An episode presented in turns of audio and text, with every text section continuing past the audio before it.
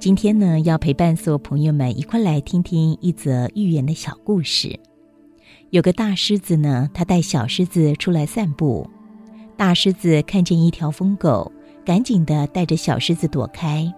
小狮子他问爸爸：“你敢跟老虎打斗，跟猎豹争雄，为什么要躲避一条疯狗呢？好丢人呐！”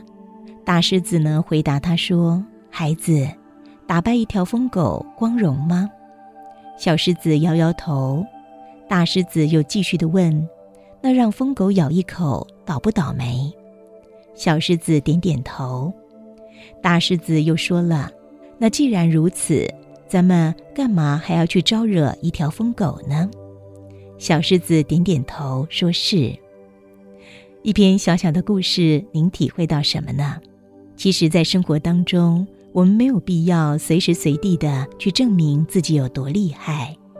聪明的人从来不跟没有素质的人争辩。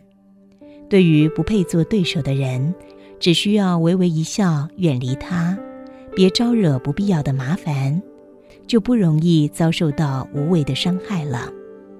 孔子说：“君子无所争，其争也君子。”就是这样的意思。有时候呢，争未必得。让也未必失，更别说是去跟一条疯狗争了。这个真的是有失风度。麦穗越成熟，越懂得弯腰，成熟的人也是如此。有句话说得好：“常与同好争高下，不跟傻瓜论长短。”只要跟懂你的人谈论你们之间懂的那些话，不懂你的人，你可以去影响，但不必强求。世间的人这么多，只要有人懂你就够了。